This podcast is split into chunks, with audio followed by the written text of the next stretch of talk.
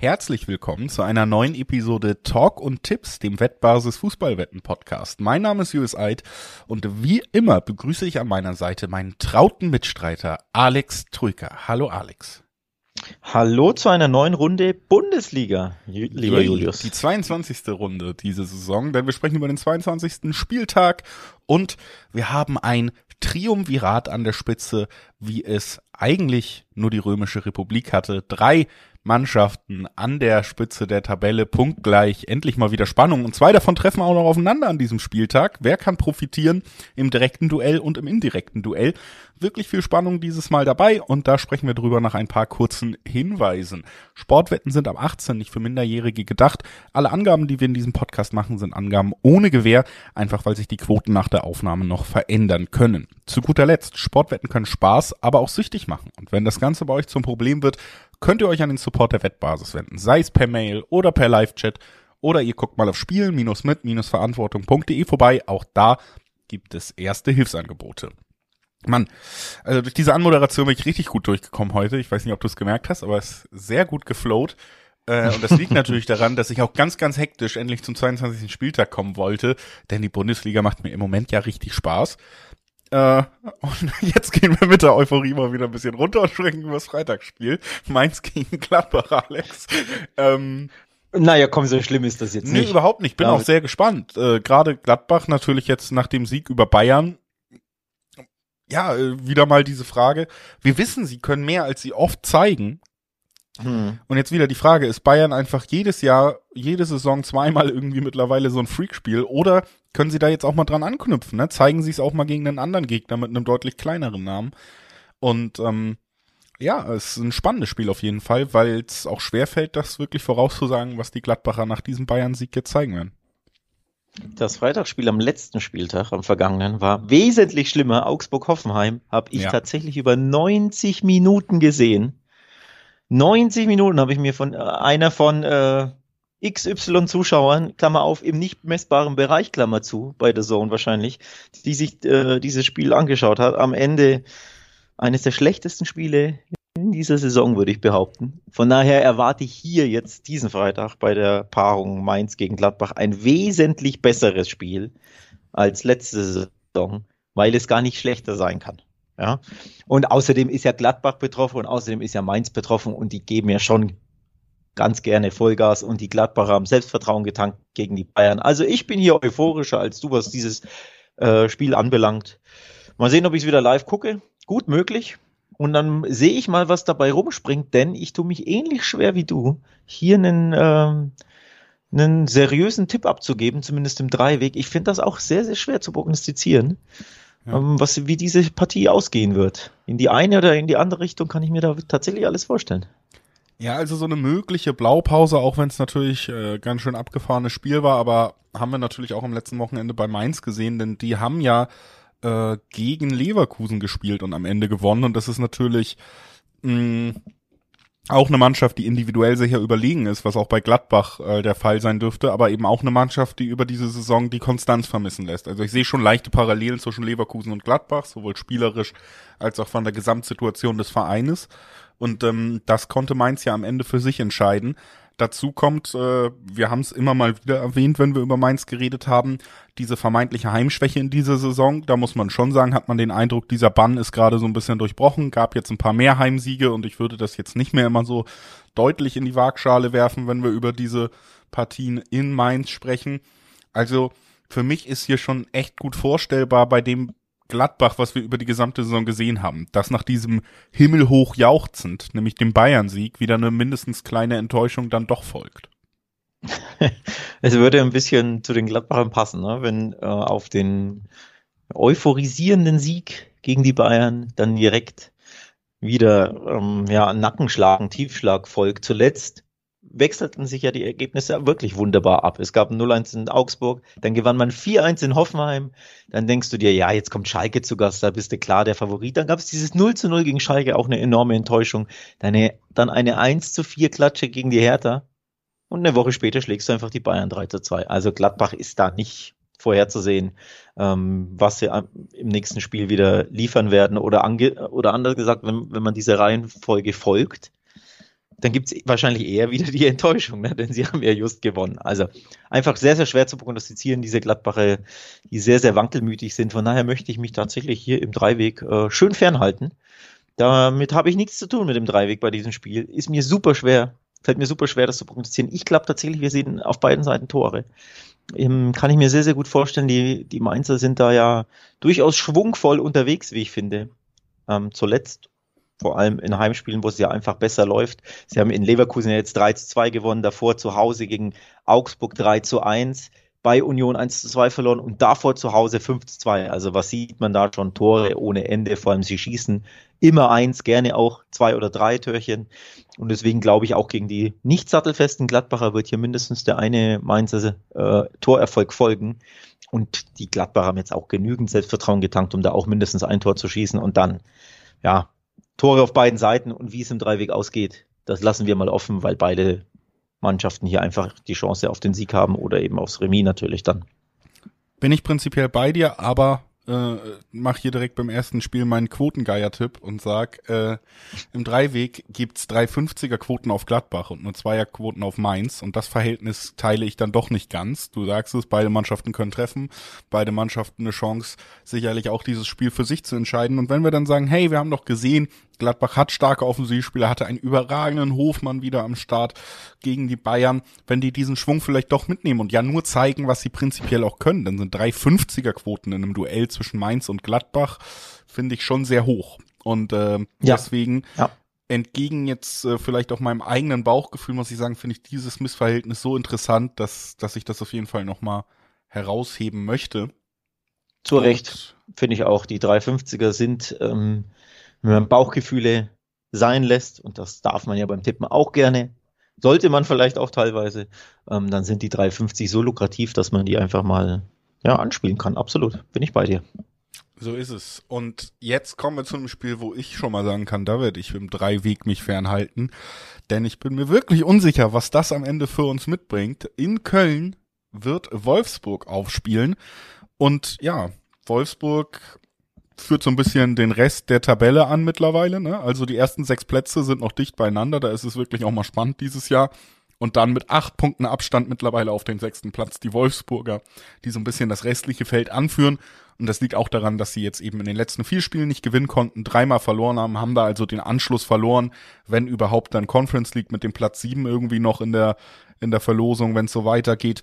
Und ja, können dann nach einem vielversprechenden Auftakt unter Kovac 2023 wieder mal oftmals nicht das zeigen, was man diesem Kader eigentlich zutrauen würde. Ich meine, das ist wirklich ein wiederholendes Thema, was wir hier bei Wolfsburg haben, seit wir diesen Podcast machen. Auf der anderen Seite hast du Köln, die sind meistens besser als ihr Kader, gerade zu Hause. Aber es fällt mir immer schwer, solche Spiele zu tippen, weil auf der einen Seite hast du meiner Meinung nach deutlich bessere individuelle Klasse. Auf der anderen Seite hast du natürlich eine Mannschaft, die jedes Team schlagen kann in dieser Saison, wenn sie einen guten Tag erwischt, wenn sie ihr Spielsystem aufgedrückt bekommt. Also ja, schwer, schwer zu sagen. Schwer zu sagen, weil beide Mannschaften mit ähm, einem klaren 0 zu 3 im Gepäck in dieses Spiel gehen. Das, ich weiß gar nicht, ist 0-3 eine Klatsche? Ich hätte jetzt beinahe mit einer 0-3 Klatsche gesagt. Gegen Stuttgart ähm, schon. Kommt drauf an, gegen, gegen Kommt drauf an, gegen wen, ja. Also die Wolfsburger 0 zu 3 gegen Leipzig, das hätten wir zumindest ein bisschen enger erwartet, ein bisschen umkämpfter. Am Ende war es dann doch ähm, zu wenig von Wolfsburg. Und dass die Kölner bei, in Stuttgart 0 zu 3 untergehen, hatten wir jetzt so auch nicht auf dem Schirm, weil musst du das auch erstmal schaffen, ne? Kein Tor gegen diese Stuttgarter zu schießen, die sich ja gerne die Dinger hinten selber reinhauen. Ähm, also am letzten Spieltag beide Mannschaften wirklich stark enttäuscht und auch mit äh, sehr enttäuschenden Niederlagen, auch in der Höhe und dementsprechend mit Wiedergutmachung. Und ich bin mal gespannt, wem das glücken kann. Ich habe hier eher ein bisschen den FC auf dem Schirm, dass dem FC das eher gelingen kann gegen ähm, seit vier Spielen sieglose Wölfe, die auch nur ein Pünktchen geholt haben in der Zeit. Und zwar war das das magere 0 zu 0 auf Schalke. Ja. Also von der Form her ist Wolfsburg wirklich, oder Wolfsburg hat die Form komplett verloren. Bei den Kölnern weißt du zumindest, die werden trotzdem jetzt wieder alles raushauen und äh, die wirft das nicht aus der Bahn, wenn sich immer ein Spiel verlieren. Bei den Wölfen bin ich mir immer nicht so sicher. Die wirft das irgendwie eher aus der Bahn, ne? Ja, vor allen Dingen, also wenn man sich bei einer Sache sicher sein kann, dass bei Köln die Mannschaft intakt ist.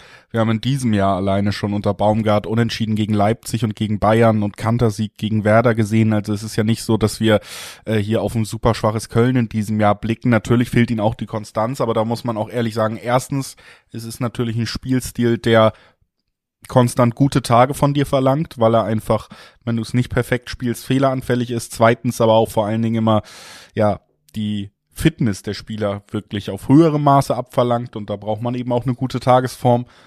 Aber wie gesagt, so insgesamt zweifle ich nicht daran, dass Köln einen ganz klaren Plan hat, der auch immer wieder Erfolg bringt. Und bei Wolfsburg ist man ja wieder mittlerweile nach diesen vier Niederlagen oder diesen vier sieglosen Spielen an dem Punkt, wo man sich dann doch eher fragt, ja, was ist denn jetzt euer Plan? Ihr startet rein, gewinnt zweimal hoch, dann schafft ihr es nicht mehr zu gewinnen. Ihr könnt nie wirklich komplett Offensivfeuer entfachen, obwohl der Kader es vielleicht hergeben würde. Gleichzeitig mauert ihr aber auch einfach nicht gut genug. Deswegen habt ihr drei von den letzten vier Spielen verloren. Was ist die Idee? Wo wollt ihr hin? Und das ist bei Köln natürlich mittlerweile nach eineinhalb Jahren Baumgart auf jeden Fall äh, klar. Ne? Also die Fronten sind geklärt. Und deswegen bin ich da auch bei dir. Wenn ich da jemanden ähm, an diesem Wochenende vorne sehe, gerade nach so einer Niederlage gegen Stuttgart, jetzt wieder zu Hause, ähm, volles Stadion, anfeuern, Baumgart-Fußball, ich traue Köln schon zu, äh, Wolfsburg hier zu bezwingen. Ja. Und äh, ja, zwei 40er-Quoten auf die Heimmannschaft, die natürlich auch sehr heimstark ist. Dieses Jahr ist jetzt auch nicht so uninteressant. Also konnten wir dich doch Richtung Tipp Heimsieg ja, Ich habe es gemerkt, während ich es gerade gesagt habe. Ich fange an mit ich ja, ne, ich auch. Tipp, Am Anfang wollte es sich, aber manchmal muss man sich auch überzeugen lassen. Am Anfang wollte es sich komplett ja. fernhalten beim Dreiweg-Tipp und jetzt bist du doch beim FC angelangt so ein bisschen, ne? Ähm, ich merke schon, ich habe dich rübergezogen. Also ich habe hier tatsächlich den FC-Sieg so ein bisschen auf dem Zettel oder zumindest ich kann ihn mir sehr, sehr gut vorstellen. Ähm, das ist etwas, was ich sehr interessant fände, da den, die, was sind zwei 40er-Quoten, haben wir gesagt, im Schnitt, auf den FC anzuspielen. Vor allem sind sie zu Hause ja schon äh, ziemlich gut unterwegs. Sie haben von zehn Heimspielen fünf gewonnen, drei Unentschieden gespielt, also nur zwei verloren. Sprich, sie sind da einfach zu Hause sehr, sehr schwer zu knacken. Auch erst zehn Gegentore kassiert in zehn äh, Heimspielen. Das ist eins pro Schnitt. Das ist schon trotzdem sehr so, solide. Also sie verlieren zumindest sehr selten zu Hause und sind sehr unbequem zu bespielen. Und du hast ja den ein oder anderen ähm, Heimsieg auch genannt. Also ich favorisiere hier angesichts der aktuellen Form durchaus den FC. Wobei das Unentschieden würde ich natürlich keinesfalls ausschließen wollen. Ne? Das ist wie beim anderen Spiel auch, beim 1 gegen Gladbach, diese engen Spiele zwischen Mittelfeldmannschaften, die können natürlich easy auch mal unentschieden ausgehen. Oder ja. sowieso in jede Richtung. Ne? Von daher schwierig. Easy nochmal unentschieden ausgehen ist natürlich die perfekte Überleitung zum Spiel, über das wir jetzt sprechen wollen, nämlich Hertha BSC gegen Köln. Und äh, da haben wir meiner Meinung nach auf jeden Fall ein Aufeinandertreffen, das C werden könnte. Ja, die Hertha hat sich so ein bisschen gefangen, aber trotzdem dann am Ende ja hoch verloren in Dortmund. Lag jetzt äh, sicherlich auch daran, dass die Dortmunder gerade gut drauf sind und dass das auch nicht der Gegner ist, mit dem man sich in der Tabelle misst. Aber trotzdem muss man auch sagen, das erneute Erfolgserlebnis bleibt aus und bei der Hertha sehe ich gerade offensiv dann auch Probleme. Das ist vielleicht aber so die einzige Planstelle bei Augsburg, wo sie nicht so viel Probleme haben, zumindest auf dem Papier, denn sie haben ja acht Stürmer.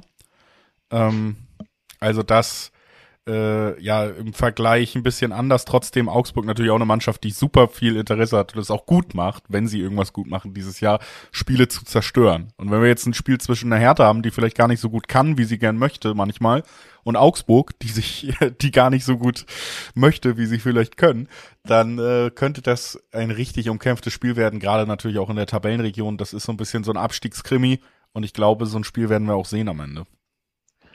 Das ist ein Abstiegskrimi, absolut. Ähm, die Hertha hier natürlich mit Blick auf die Tabelle schon ziemlich unter Druck. Ähm, sie sind 17. und die Augsburger vor ihnen sind schon sieben Punkte weg. Das hätte ich jetzt so auch nicht erwartet, um ehrlich zu sein, vor der Saison oder auch äh, mitten in der Saison, dass du am 21. Spieltag ähm, die Augsburgers die sieben Punkte vor der Hertha liegen. Ich glaube, auch die Hertha hätte sich das, also das klingt ja schon, wenn ich dir das vor Wochen oder Monaten gesagt hätte, äh, hätte das schon nicht gut geklungen. Ne? Hertha liegt sieben Punkte hinter Augsburg am 21. Spieltag. Da wird einem Angst und Bange um die Berliner und mit Blick auf die Tabelle ähm, bestätigt das. Da muss der Heimsieg her. Da musst du als Hertha einfach nur gewinnen, völlig egal wie. aber du musst dieses Spiel gewinnen. Denn sonst, also das sind ja, das sind ja die Heimspiele gegen direkte Kon Konkurrenten im Abstiegskampf oder gegen grundsätzlich Mannschaften, die da unten drin stehen. Da musst du einfach drei Punkte holen als Abstiegskandidat. Ne? Auch wenn jetzt das nicht härter wäre, sondern Bochum, Schalke oder sogar Hoffenheim oder Augsburg selbst. Das sind die Spiele, die musst du gewinnen, wenn du zu Hause spielst. Ja, absolut, die musst du gewinnen. Und ähm, ja, es ist schon so, ich muss sagen, jetzt so nach dem einen Sieg, den die Hertha ja eingefahren hat, bevor es in Dortmund wieder die Niederlage gab, schon so ein bisschen das Gefühl, okay, vielleicht kommen sie doch noch in diesen positiven Schwung rein. Dann muss man aber eben sagen, dass der nächste Spieltag, also der letzte Spieltag, wieder echt gegen sie lief. Ne? Deswegen sind sie ja auch wieder auf den direkten Abstiegsplatz gerutscht. Ähm, auch einfach, weil die Stuttgarter gewonnen haben. Und äh, jetzt sehe ich Stuttgart da vielleicht doch wieder diesen Ticken vorne und vielleicht hast du dieses Momentum dann eben nicht nutzen können, was dir dieses Befreiungserlebnis gebracht hat. Der relativ hohe Sieg ja sogar gegen Gladbach, ne, am 20. Spieltag. Also Hertha für mich weiter so ein bisschen so ein Fragezeichen und das hier ist die Feuerprobe. Also hiernach, glaube ja. ich, kann man viel, viel mehr und viel besser beantworten, wo es denn jetzt am Ende hingeht. Denn wenn du das gewinnst, dann bist du mittendrin, dann kannst du dich auf jeden Fall retten und du hast zwei positive Erlebnisse in drei Spieltagen mitgenommen, du hast einen direkten Konkurrenten geschlagen. Das kann eine ganze Saison verändern. Wenn du das verlierst, dreht sich's natürlich um. Und wie gesagt, ich gehe jetzt auch mal ein bisschen von meinem Gefühl aus, was ich schon mal vor ein paar Wochen geäußert habe. Für mich ist Hertha fällig dieses Jahr. Und dann finde ich 330er Quoten auf Augsburg nicht so unspannend. Ich habe einen Mutmacher für die Hertha. Denn sie haben von ihren zehn Heimspielen keins verloren gegen Augsburg oder auf Augsburg gemünzt. Die konnten in der Bundesliga noch nie bei der Hertha gewinnen. Zehn Siege, äh, zehn Spiele sind's. Es gab sechs Niederlagen aus Augsburgs Sicht und vier Punktgewinne, vier Remis, aber eben noch keinen Sieg. Laut Opta äh, Datenpack, die uns hier vorliegen. Also von daher schon Mutmacher für die, für die Hertha. Das ist ein Gegner, der ihnen zumindest zu Hause sehr gut liegt und der sollte ihnen auch gut liegen vor diesem Abstiegskracher. Nur es ist Augsburg. Ne? Irgendwie können sie ja solche Spiele dann auch ganz gerne. Zumindest äh, so aus meiner aus meinem Befinden heraus. Das sind so, so ekelhafte Spiele, die liegen in ja. Ne? Siehe Hoffenheim letzte Woche, das war ja auch ein Abstiegsduell. Äh, ein, ein Grottenspiel, das gerne 0-0 ausgehen darf, also oder muss, wo nichts wirklich Großes passiert, außer hier ein bisschen da mal ein Abseits und da mal eine Situation. Aber Fußball kannst du ja nicht sagen, Augsburg hat das verdient 1-0 gewonnen, aber irgendwie beißen sie sich dann da rein. Und in so einem ekelhaften, umkämpften Spiel schaffen sie es nicht selten, das irgendwie auf ihre Seite zu ziehen. Und deswegen glaube ich, werden die sich ein bisschen wohler fühlen in diesem sicherlich, ganz ehrlich, sehr hässlichen Abstiegskampfduell. Ähm, aber das heißt nicht, dass ich ihnen jetzt unbedingt den Sieg zutraue. Ich tue mich generell schwer, nur ich will hier mal wieder für so ein hässliches 1-0 der Augsburger so ein bisschen den Weg bereiten, ja. wenn es wieder ein, wenn es wieder passiert. Ne? Also es ist halt exakt das Ergebnis, was ich sehe irgendwie. Also, wie gesagt. Und ich finde jetzt auch nicht, dass wir hier ein Spiel haben, wo jetzt die Hertha für mich klarer Favorit ist. Also zumindest, dass wir hier drei 30er auf der einen, zwei auf der anderen Seite haben bei den Quoten im Dreiweg, das gehe ich auch nicht mit. Also für mich ist hier wirklich alles offen und ja, bisschen auch Schicksalsspiel für die Hertha. Und äh, ja. da werden wir sicherlich nächste Woche dann auch drüber reden, was das, was das bedeutet. Wir, wir erwarten aber schon wenig Tore, da sind wir uns, glaube ich, einig, ne? Also das ja, ist hier also ein Fest die zwei Tipps. nee, ein Fest, Fußballfest wird's nicht. Ein Torfestival schließen wir beide, glaube ich, aus. Also under 2,5 wäre hier so ein Tipp, den ich auf dem Schirm hätte. Oder auch, dass es äh, zu, zur Halbzeit Remis steht, weil einfach beide nach vorne wenig zustande bringen, weil sicherlich auch beide nicht sofort alles riskieren wollen. Also der übliche Tipp zur Halbzeit unentschieden, der ja in der Regel immer mit Zweierquoten dotiert ist, den finden wir sowieso grundsätzlich sehr spannend, den würde ich hier gern anwenden bei dem Spiel. Und ich habe irgendwie so ein bisschen trotzdem im Bauchgefühl, dass ich mir ein Niederlechner Tor gut vorstellen könnte, einfach weil es ja dieses Narrativ wäre, dieses typische, oh, Geschichten, die der Fußball schreibt. Ne? Augsburg gibt ihn im Winter ab an den Abstiegsmitkonkurrenten und dann trifft er just für die Hertha gegen seinen Ex-Club. Könnte ich mir auch irgendwie sehr gut vorstellen. Also vielleicht mal die Quoten im Blick haben, dass Niederlechner mal trifft. Ich glaube, er hat noch nicht getroffen für die Hertha, oder? Hat er schon? Nee. nee. Also das wäre so, so, eine Story, die würde natürlich dann auch irgendwie passen, ne? Dass er Hertha zum hässlichen 1-0 schießt, statt andersrum, ja. dass die Augsburger, seine Ex-Augsburger. Ich glaube, Demirovic macht das auf der anderen Seite. Ähm, ah, gut. Aber wie gesagt, man hört, es wird eng auf jeden Fall, wenig Tore und jetzt habe ich keine Lust mehr über dieses Spiel zu reden, weil wir haben was viel Geileres am Start danach. das Spiel, auf das ich mich sehr freue. Hoffenheim gegen Dortmund auf dem Weg zur Meisterschaft geht es für den BVB äh, nach ja. Sinsheim eben zu einem ja, Hoffenheim, das natürlich mit einem neuen Trainer auf Veränderung gehofft hat, die noch nicht bekommen hat und in der Form, in der wir sie eigentlich das ganze Jahr und auch nach dem Trainerwechsel erleben und in der Form, in der wir den BVB erleben, ja, stehen die Chancen sehr gut, dass der BVB weiter jedes Pflichtspiel in diesem Jahr gewinnt und damit mindestens Tabellenplatz zwei hält. Aber wenn wir die Konstellation zwischen Bayern und Union und die Chancen stehen natürlich ganz gut, dass Dortmund vielleicht an diesem Spieltag dann sogar an die Tabellenspitze vorstößt. Ja, du hast es, hattest es ja schon am Donnerstag angeteasert, äh, am, sorry, am Montag angeteasert. Wir haben heute einen Donnerstag, ich komme völlig durcheinander. Ich habe schon letzte Fußball. Woche übrigens das ganz kurz wieder Selbstlob. Ich habe die Tabelle so, wie sie jetzt ist, hervorgesagt. Äh, weil ich oh, alle stark. drei Ergebnisse stark. Union, Bayern, Dortmund durchgegangen bin und gesagt habe, wir werden drei punktgleiche Teams haben. Stark. Also man merkt schon, es lohnt sich hier wöchentlich einzuschalten oder mehr, mehrmals wöchentlich in jeder Folge einzuschalten. Mal sehen, ob, ob du jetzt auch wieder richtig liegst. Also was, was den Dortmund natürlich Mut macht, ist ja nicht, grund, nicht nur grundsätzlich die brutal starke Form. Ne? Alles gewonnen im Kalenderjahr 2023. Gleichzeitig natürlich auch die sehr schwache Form der Hoffenheimer, die seit, weiß gar nicht, wie viele Spielen es mittlerweile sind, auf den Sieg warten. Sind es zehn? Elf? Ich glaube, zehn sind Habe ich jetzt gerade nicht parat. Ist ja auch nicht so schlimm. Ich habe einen weiteren Mutmacher für die, für die Borussen auf dem Weg zum Titel, wie du sagst der Angstgegner, der Hoffenheim früher ja so ein bisschen war, der ist ja nicht mehr. Wir erinnern uns. Es gab ja mal so, ich glaube, fünf oder sechs Spiele am Stück, die der BVB gegen Hoffenheim, warum auch immer, nie gewinnen konnte. Unter anderem, du erinnerst dich bestimmt, ein 0 zu 4 zu Hause. Da war die Saison zwar eigentlich schon rum für den BVB, es war der 34. Spieltag äh, 2020, aber diese Klatsche, ich glaube, Kramaric hat sogar vierfach getroffen, dreifach oder vierfach. So, das war so die, der Abschluss dieses Angstgegners Hoffenheim. Seitdem gab es in fünf Aufeinandertreffen vier Siege der Dortmunder, zuletzt drei in Folge. Also mittlerweile fühlen sie sich wesentlich wohler ähm, gegen Hoffenheim. Auch wenn es natürlich immer eng war. Also es waren immer nur Siege mit einem Torunterschied. Das gehört auch zur Wahrheit dazu. Zuletzt letzte Saison zu Hause 1-0 gewonnen, in Hoffenheim 3-2, davor zu Hause 3-2, davor 1-0 in Hoffenheim. Also es wurde schon immer ein bisschen kribbelig und schwer, aber zumindest gab es reihenweise Siege. Und ich glaube nicht, dass es wieder so eng wird diesmal, denn dafür sind beide Mannschaften zu weit auseinander. Also ich sag, Dortmund gewinnt das und das wird jetzt gefallen. Ich blicke auf den Handicap-Tipp, Julius. Ich glaube, das könnte, das könnte ja, das weniger eng werden. Gefällt mir tatsächlich sehr gut. Ich, was man trotzdem sagen muss, ich finde auch diese 1,80er Quoten auf dem Dortmund, was wie gesagt die einzige Mannschaft in den Top-Ligen Europas ist, das jedes Spiel bis jetzt gewonnen hat, gegen eine Mannschaft, die jahresübergreifend lange nicht mehr gewonnen hat. Ähm, da sind auch 1,80er Quoten, finde ich, schon recht dankbar. Also die könnten auch noch einen Ticken niedriger sein. Dazu kommt, klar, erstmal die Formschwäche von Hoffenheim, aber du hast dazu ja auch noch die Formstärke von Dortmund. Ne? Also es geht ja wirklich in entgegengesetzte Richtung. Wir reden hier nicht über eine Mannschaft, die es der anderen vielleicht ein bisschen leichter macht, sondern das ist wirklich beidseitig, dass man sich da voneinander wegbewegt hat in den letzten Wochen.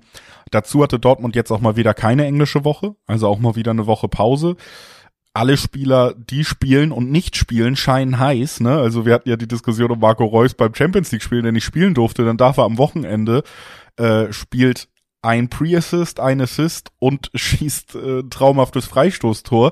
Also du siehst ja auch alle Spieler, die du da in der Breite hast, sind gerade wirklich gut einsetzbar und können dir weiterhelfen. Das kommt ja auch noch dazu, ne? Also Dortmund kann natürlich über 60, 70 Minuten ein Spiel eng halten, vielleicht auch in Sinsheim, aber dann können sie eben nachlegen und spielen dann gegen eine verunsicherte Mannschaft. Und das kommt ja auch noch dazu. Also ähm, ja, ich glaube, dass wir hier ein Spiel sehen werden, das Dortmund am Ende gewinnt. 1,80er Quoten im Dreiweg sind da schon spannend. Ich glaube auch, dass vorstellbar ist, dass man es am Ende sogar Handicap gewinnt, wie du es gesagt hast, da sind die Quoten dann super lukrativ und ist natürlich auf jeden Fall vorstellbar, gerade weil Dortmund unheimlich gerne in der Schlussviertelstunde trifft, weil sie in der Schlussviertelstunde super gut nachlegen können. Spieler wie Bino Gittens zum Beispiel, das sind ja auch einfach Spieler, die perfekt sind, um einem erschöpfteren mhm. Gegner weh zu tun, ne? weil sie Tempo haben, ja. weil sie eins gegen eins Skills haben. Das sind ja genau diese Momente, die Dortmund immer mal wieder auch in der Vergangenheit hatte, wenn sie die diese jungen Spieler, diese schnellen Spieler nachlegen konnten, die auch gut kontern können, was du vielleicht nicht immer brauchst im Spiel, aber hinten raus, wenn die anderen Mannschaften müde sind, tut das richtig weh. Wenn du dann da stehst als Abwehrspieler, hast 70 Minuten irgendwie gegen Dortmund ein bisschen zusammengehalten, liest 1-0 zurück und dann guckst du und da eingewechselt, Marco Reus, Daniel Mahlen, äh, Jamie Bino Kittens, da hast du schon keinen ja. Bock mehr. Nee, nee, ist ein guter Punkt, äh, grundsätzlich auch, selbst wenn es nun lass es 0-1 oder 1-2 stehen in der, ab der 75. und du musst einfach mehr riskieren und mehr aufmachen als Hoffenheim. Und dann hast du eben die, die schnellen, technisch starken Konterspieler ähm, mit Speed. Leider eben nicht Adeyemi, der sich verletzt hat. Das wäre ja die Waffe schlechthin in der aktuellen Form gewesen. Aber eben mit, du hast es angesprochen, Malen ist ja auch super schnell über den Flügel. Bei No Gittens übrigens bei Malen endlich der Knoten geplatzt, ne? nach Adeyemi-Vorlage. Also auch da äh, sehr wichtig. Ähm, dass der endlich getroffen hat im BVB-Trikot. Das wird ihm Auftrieb geben. Ich glaube, für Reus war das auch gar nicht so schlecht, dass er jetzt mal keine englische Woche hatte nach seiner langwierigen, sehr komischen Verletzung, ne? dass er allmählich in Tritt kommt. Ähm, das tat ihm sicherlich gut, jetzt eine komplette Trainingswoche und jetzt kann er auch voll durchstarten. Bellingham, der eh immer vom Einsatz her auf Anschlag ist, dem tat das sicher auch gut, dass er da mal eine Woche ein bisschen durchpusten kann. Der kann ja gar nicht der kann ja gar nicht im dritten oder vierten Gang spielen. Ne? Der spielt ja immer im sechsten oder siebten. Ähm, also von daher sehe ich hier viele, viele Vorteile auf Dortmunder Seite. Und deswegen, ähm, mit Blick auf die Quoten, finde ich den Handicap-Tipp hier schon sehr interessant. Das heißt ja nicht, dass ich hier ein Torfestival aller 5-1 oder so Auswärtssieg erwarte. Kann natürlich passieren, aber so weit würde ich jetzt nicht gehen wollen. Aber wie gesagt, hinten raus einfach mal das 3 zu 1 schießen nach einem Konter. Das klingt 1, schon 3, sehr vorstellbar. 4, 1-4 könnte ich mir vielleicht sogar auch noch vorstellen, aber irgendwie so in die Richtung, ja. Bin ich vollkommen bei dir. Lass uns weitergehen. Vom Stolz der Bundesliga in Europa, der Mannschaft, die Chelsea geschlagen hat, zu den Enttäuschungen, kann man ja schon sagen. Ne? Leipzig nur 1-1 gegen Manchester City, Frankfurt Moment. 2 zu 0 gegen Neapel verloren. Das ist natürlich jetzt ein tiefer Fall von der großen Borussia, trotzdem sprechen wir drüber. Leipzig gegen Frankfurt könnte richtig spannend werden. Also fußballerisch erwarte ich mir hier tatsächlich ein sehr ansehnliches Spiel. Mhm. mhm. Und wenn du gerade ähm, deine Tipps gelobt hast, die so, die so treffend kamen zuletzt. Egal, was du jetzt sagst, ich schneide gleich. dann sollten wir vielleicht drüber sprechen, wer Handicap-Tipp Tipp, äh, Man City abgegeben hat und wer gesagt hat, Moment, ich traue den Leipzigern hier schon was zu. Wie war das am Montag?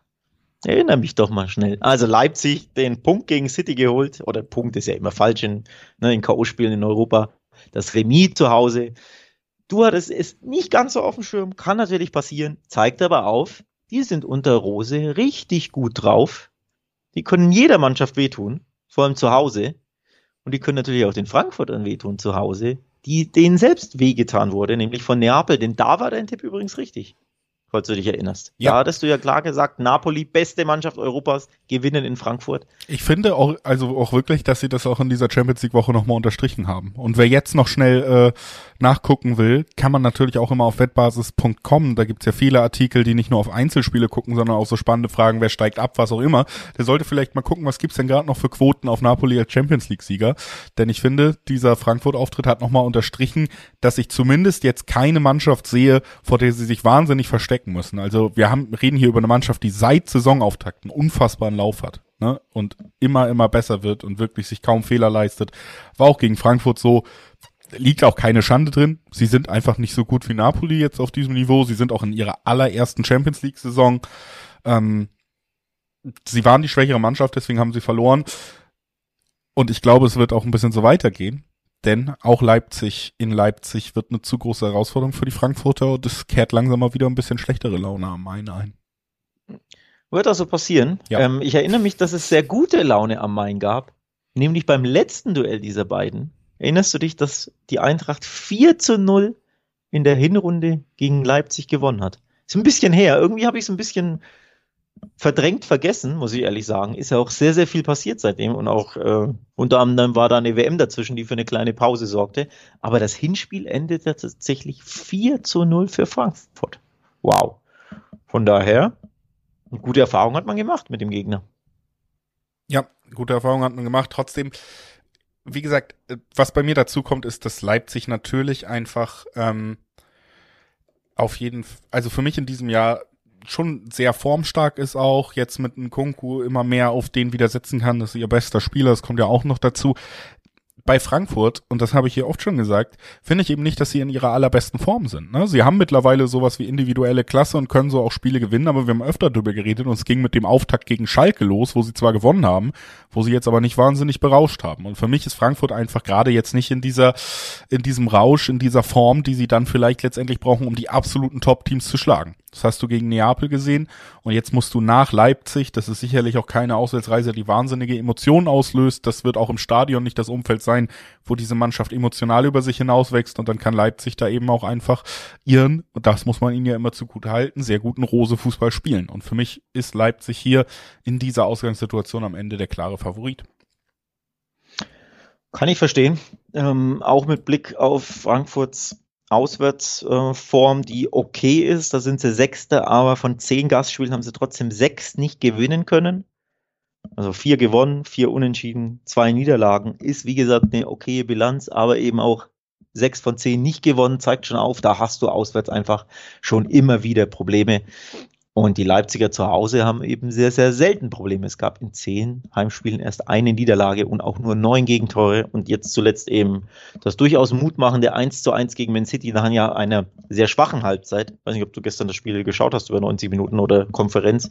Ich habe es äh, über 90 Minuten gesehen. Nach einer sehr schwachen Halbzeit folgte, wie ich fand, eine sehr mutmachende, sehr couragierte Halbzeit der Leipziger. Und da hast du gesehen, wenn die aktiv nach vorne Fußball spielen, wenn die früh draufgehen, eben das, was sie am liebsten machen, dann ist das schon eine sehr gute Fußballmannschaft oder um nicht zu sagen eine Top-Mannschaft in der Bundesliga, auch wenn natürlich mit Blick auf die Tabelle aktuell, ja, sie sind nur Fünfter und Frankfurt ist nur ein Punkt dahinter, also absolutes Topspiel auf Augenhöhe, tabellarisch gesehen. Aber wenn Leipzig zu Hause seinen Fußball spielt und an sich glaubt und da einfach ne, nicht unbedingt zu viel Respekt vom Gegner hat, sondern selber Vollgas geht, dann kann man sogar Man City ähm, ja, auf, auf Augenhöhe begegnen und denen äh, mächtig Probleme bereiten. Und von daher bin ich hier schon auch ein bisschen bei dir, dass Leipzig hier favorisiert ist, auch für mich, und dass sie ähm, die 1,70er Quoten, die mir zwar zu niedrig sind, um sie anzuspielen, aber die kann ich dann schon eher ein bisschen ja, halbwegs verstehen, warum sie so ja, vermeintlich niedrig sind bei den Wettanbietern. Ja, kann ich auch verstehen, gehe ich wie gesagt, auch so mit. Ich würde sagen, lass uns zum nächsten Spiel gehen. Bremen spielt gegen Bochum und die gute Nachricht für die Bremer ist, sie spielen in Bremen. Bochum ja tatsächlich eine Mannschaft, die zu Hause deutlich, deutlich besser performt als auswärts. Bremen dazu eine Mannschaft, die auch ein schönes Stadion hat, eine ganz gute Fanbase vor Ort. Gibt Zweierquoten im Schnitt im Dreiweg auf die Bremer, die jetzt zuletzt nicht immer positive Ergebnisse eingefahren haben. Und ja, kann man dann in dieser Anmoderation direkt mal abschließen. Mir jucken da auch so ein bisschen die Finger. Ich glaube, äh, wir sehen hier wieder typisches Bochum-Auswärtsspiel und das kommt Bremen zugute. Ein typisches Bochumer Auswärtsspiel wäre dann eine Niederlage. Eine Niederlage mit einigen Gegentoren. Ne? Ja, sie haben zehn ihrer elf Gastspiele verloren und 32 Tore kassiert. Das ist ein Schnitt von drei Toren pro Spiel. Das macht nicht so viel Hoffnung aus Bochumer Sicht, deine Prognose? Es ist ja auch einfach so, dass die, die Bochumer ja jetzt sicherlich vom Kader her klarer Abstiegskandidat sind, ohne da jemandem zu nahe treten zu wollen, die es geschafft haben, sich zu fangen, die natürlich dann auch so ein bisschen irgendwie irgendwie durchgegangen sind, um jetzt zu sagen, okay, wir können zu Hause vielleicht diese Punkte sammeln, aber auswärts sind sie eben oft diese Mannschaft, die ganz tief im Abstiegskampf steckt. Und dazu kommt, wie gesagt, für mich auch bei Bremen einfach diese letzte Phase, die sie so ein bisschen überwinden müssen. Ein Füllkrug, der eine herausragende Saison spielt, jetzt aber auch kein Tor beisteuern konnte, der jetzt richtig, richtig heiß sein wird, der gesamte Angriff, da auch mal wieder positive Ergebnisse, mehrere Tore zu schießen. Und ich glaube, das wird äh, Bochum auswärts so ein bisschen überrumpeln. Umgedreht wenn es in Bochum wäre, würden wir aus meiner Sicht darüber reden, wie die Bochumer es schaffen, sicherlich schaffen können, zu Hause Bremen zur Verzweiflung zu bringen und dann zweimal mhm. auszukontern. Aber ja, für mich ist das hier wirklich ein Spiel, wo ich diese Heim- und Auswärtsregel wichtig finde oder Regel, diese Heim- und Auswärtsvorteile wichtig finde und deswegen tendiere ich hier dann einfach zur Heimmannschaft. Aus äh, Werder Sicht bräuchte es wirklich mal wieder so einen kleinen Mutmacher zu Hause, so ein, so ein stimmungsvolles Heimspiel, dass man hier ähm, natürlich dann mit drei Punkten garnieren kann. Es gab zwar diesen 2 zu 1 Sieg gegen Wolfsburg, aber ansonsten dauerte es ja sehr lange oder muss man sehr lange zurückblicken bis zu einem stimmungsvollen Heimsieg. Ähm, der war ja dann im November, Anfang November 2-1 gegen Schalke und davor Ende Oktober 1-0 gegen Hertha und seitdem eben nur noch ein Heimsieg gegen Wolfsburg und du erinnerst dich, ich erwähne es gerne, da war dieser zwielichtige Elfmeter dabei, ähm, der Bremen auf die Siegesstraße brachte. Also es braucht einfach mal wieder ähm, einen stimmungsvollen Heimsieg und ich glaube, Bochum eignet sich da sehr gut als Gegner, um eben solchen einzufahren, wo hier ne, Füllkrug mal wieder trifft oder ähm, Marvin Duksch auflegt und Füllkrug auflegt und Duksch trifft und so. Also einfach mal ein bisschen, mal wieder Werder-Fußball. Ne? Stimmungsvoll nach vorne, euphorisch, schöne Kombination, schöne Tore, ein paar Törchen schießen. Also Werder-Sieg und Handicap wäre jetzt die Frage an dich. Trauen wir uns das? Sehen wir das? Oder vielleicht Herr äh, Bremen-Sieg und Over 2,5 Tore, dass ja hier mal ein bisschen Stimmung in der Bude ist?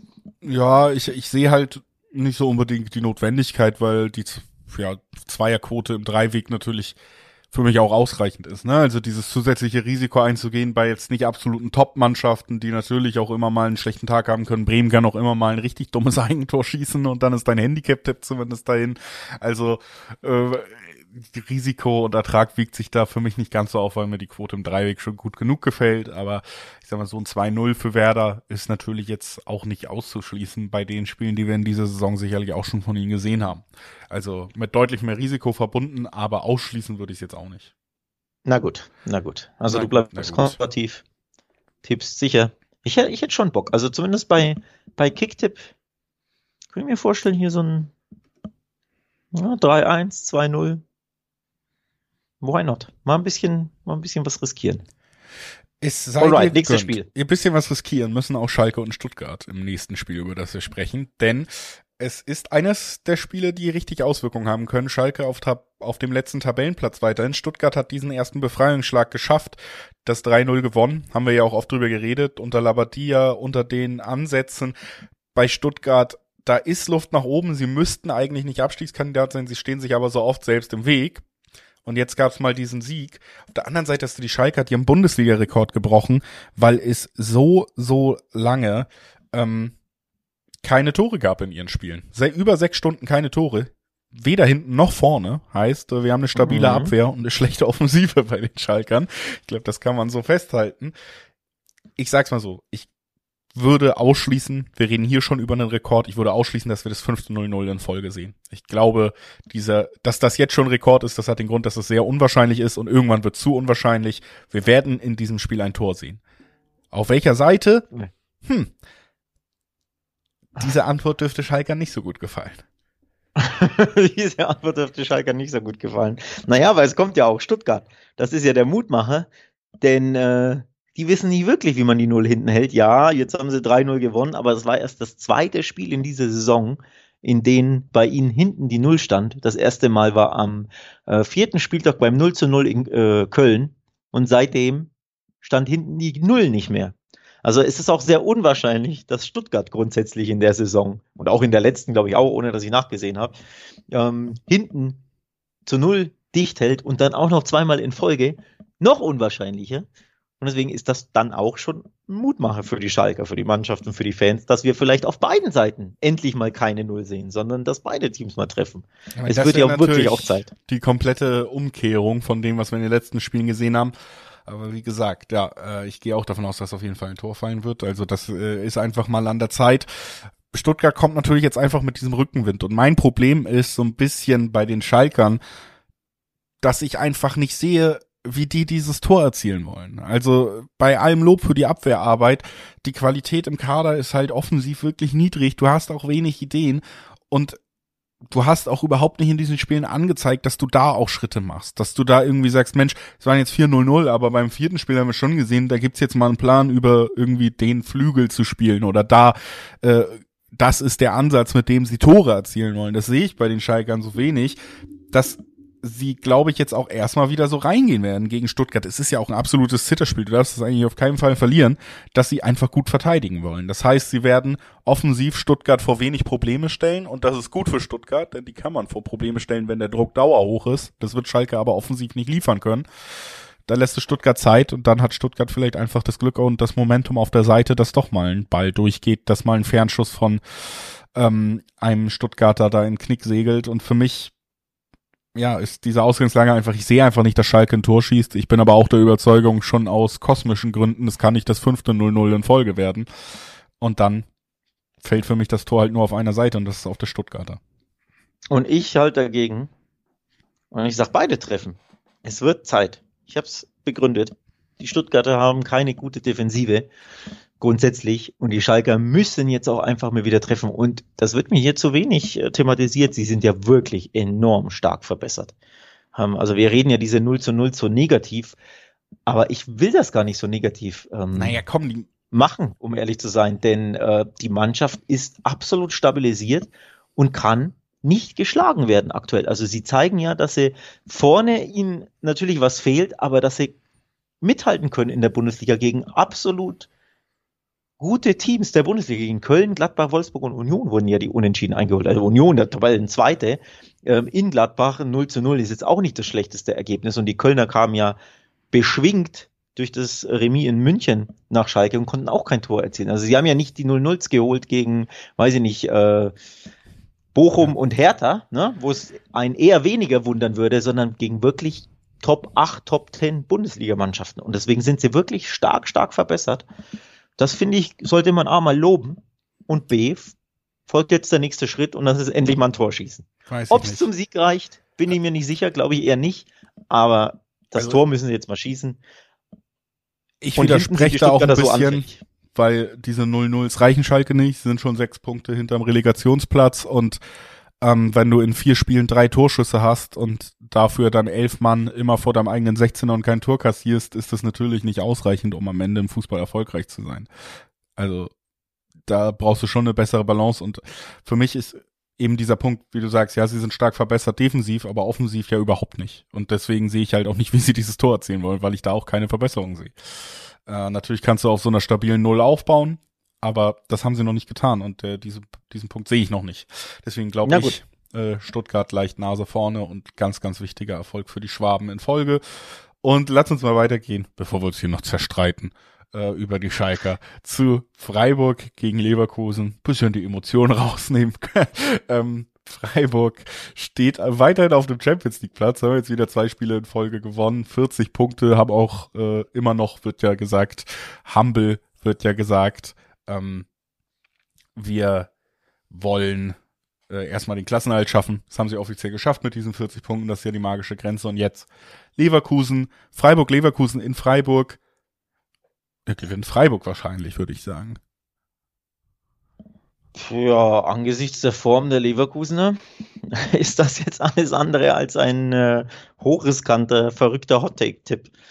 Also ich würde hier auch spontan zur stabileren Mannschaft tippen, äh, auf die stabilere Mannschaft setzen, zur stabileren Mannschaft tendieren, die vor allem ein Heimspiel hat. Denn auswärts, so ehrlich muss man sein, war ja Freiburg zuletzt alles andere als stabil, aber es ist eben ein Heimspiel und da sind sie die Stabilität in Person fast schon in der Bundesliga. Viertbeste Heimmannschaft, erst eine Heimniederlage, erst acht Heimgegentore. Das sind übrigens die wenigsten in der kompletten Bundesliga zusammen mit Union Berlin. Also Stabilität pur bei Freiburg in Heimspielen. Und das Gegenteil davon, nämlich besagter Stabilität, sind diese Leverkusener. Und deswegen verstehe ich ja völlig, dass du sagst, wir haben beide Freiburg auf dem ja. Zettel. Ja, vor allen Dingen ist es wirklich genau der Ansatz, den du auch gewählt hast bei mir, nämlich, dass wir hier einfach eine Mannschaft haben, Freiburg, die sich zumindest nicht zweimal bitten lässt, wenn Gegner was anbieten. Ne? Also die vielleicht auch nicht immer den berauschendsten Fußball spielen, die nicht den ja perfekt aufgestellten Gegner dann in den absoluten Spitzenspielen bezwingen können, die aber gerade zu Hause super pragmatisch sind, super stark bei Standards sind. Das ist auch eine große Schwäche von Leverkusen. Das trifft dann natürlich auch im direkten Vergleich aufeinander und ja, die eben Fehler von Gegnern ausnutzen. Und Leverkusen auf der anderen Seite ist eben gerade wieder dieses Leverkusen, was wir immer, immer wieder gesehen haben in den letzten Jahren, nämlich eins, das sich gerne auch mal selber schlägt, das etwas anbietet. Und das ist denkbar ungünstig, wenn du dann nach Freiburg musst. Denn es gibt wenig Mannschaften, die das dann wirklich so bestrafen. Und deswegen sehe ich hier Freiburg einfach auch vorne. Und äh, ja, muss man dann natürlich auch nochmal dazu sagen, freundlicherweise gibt es ja auch durchaus spannende Quoten, zwei 20er Quoten auf die Heimmannschaft, auf die Freiburger, deutlich über zwei auf die Heimmannschaft. Das ist jetzt auch nicht, auch keine schlechte Nachricht unbedingt und ja, wenn du nichts mehr zu sagen hast, können wir das auch schnell abhaken. Wir können das recht schnell abhaken. Ich will nur noch nachschieben, dass der SC Freiburg drei seiner letzten vier Bundesligaspiele gegen Leverkusen gewann. Also auch auswärts in Leverkusen. Ähm, und das ist, wie gesagt, von der Form her hier mal wieder nach einem ungemütlichen äh, Spieltag für Leverkusen aussieht. Denn in der aktuellen Form nach Freiburg, das ist eines der definitiv undankbaren Spiele, bei denen du auch weißt, ne, die bieten selber so wenig an und die laufen dich so kaputt.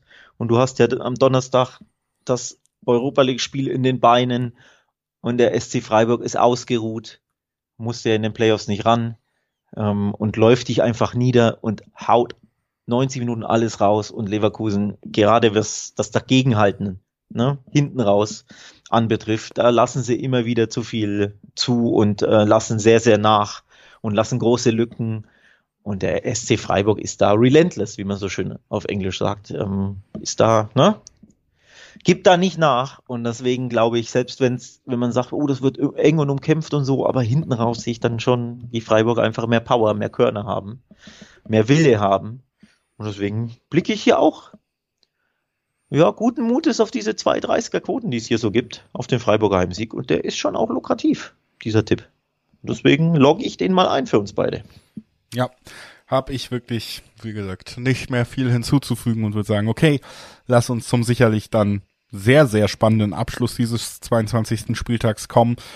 Wenn es ungefähr so kommt, wie wir beide es ja auch erwarten, dann wird äh, zu Beginn des Anpfiffs in der Partie Union Berlin oder Bayern gegen Union Berlin Borussia Dortmund an der Tabellenspitze stehen. Das heißt, wir sprechen hier über das Duell dann vom zweiten gegen den dritten Punkt gleich. Und es könnte natürlich große Auswirkungen haben. Unentschieden würde bedeuten, Dortmund bleibt mit zwei Punkten Vorsprung nach diesem Spieltag allein an der Spitze. Ein Bayern-Sieg würde bedeuten, Bayern zieht vorbei an Dortmund und ist punktgleich mit den Dortmundern auf Platz eins und zwei vertreten. Union fällt drei Punkte zurück. Union-Sieg würde bedeuten, Union Zweiter, Dortmund bleibt Erster, Bayern sogar nur noch Dritter und drei Punkte abgehängt vom Führungstrio. Das sind die Optionen, die wir bei den jeweiligen Ausgängen hier für den vermeintlichen Titelkampf haben. Und ja, ich glaube tatsächlich auch jedes dieser Ausgänge ist möglich. Denn bei den Bayern rumort es immer mal wieder neben den Platz. Wir haben nicht nur erfolgreiche Auftritte auf dem Platz gesehen. Wir haben natürlich auch eine rote Karte, über die man streiten kann, aber die natürlich auch in diesem Spiel wichtig ist, denn Upamecano wird natürlich auch jetzt nicht antreten dürfen. Sperre wurden ja nicht aufgehoben. Da fehlt also ein wichtiger Abwehrspieler. Und wir haben Union Berlin, das natürlich gemacht ist für diese Spiele, für diese Gegner. Ne? Also im Gegensatz zu 0 zu 0 bei Schalke, wo man sagt, okay, das war fast zu erwarten, gehe ich in Bayern-Union-Spiel mittlerweile rein und sag, hui, da traue ich ihnen was zu.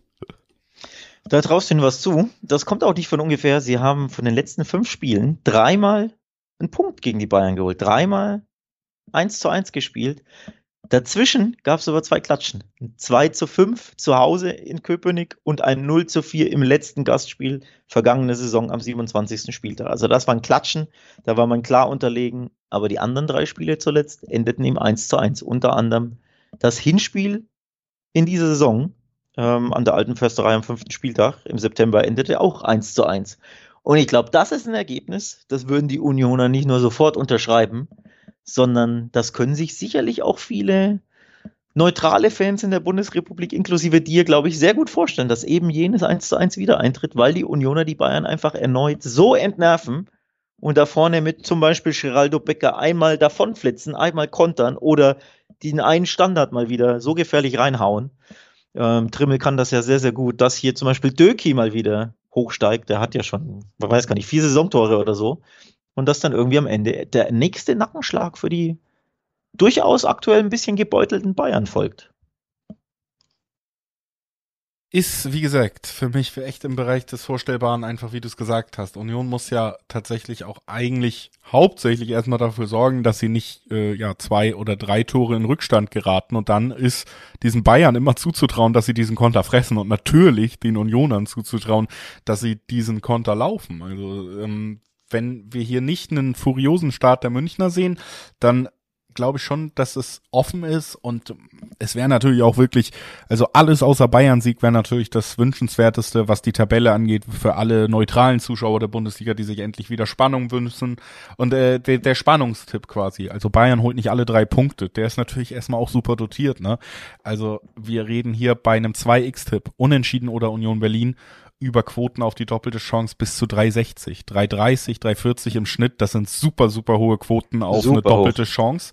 Und ja. so weit weg sehe ich sie dann auch nicht. Wir haben sie gesagt, wir können es uns theoretisch beide vorstellen. Natürlich ist Bayern der Favorit, aber das lohnt sich hier ja auch gar nicht. Bayern ist für uns nicht der große Favorit, der sie vielleicht in anderen Spielen oder in anderen Jahren waren. Und da gibt es 1-3er-Quoten. Warum sollte man das machen? Auf der anderen Seite haben wir richtig spannende Quoten für etwas, was wir uns auch vorstellen können. Also, wenn ich mein Gefühl plus die Quoten nehmen, dann reizt mich die doppelte Chance schon sehr. Das kann ich schon verstehen. Ähm, wir sollten auch nicht vergessen, dass Union das letzte Topspiel gewonnen hat auswärts in Leipzig, gar nicht so lange her, nämlich vor zwei Spieltagen, gab es ein 2 zu 1 nach Rückstand wohlgemerkt in Leipzig. Das musst du ja so auch erstmal schaffen. Leipzig war ja bis dahin ungeschlagen zu Hause. Und dann kam die Unioner, die übrigens seit sechs Bundesligaspielen ohne Niederlage sind, fünf davon gewonnen haben, eben bis zum 0 zu 0 gegen Schalke, wo einfach die Power ein bisschen fehlte. Das ist übrigens das, was mir so ein bisschen, naja, Sorgen bereitet, im Sinne von, dass es dann nicht doch so, äh, so spannend für die Bundesliga wird, also dass die Bayern hier den Konkurrenten dann abwatschen.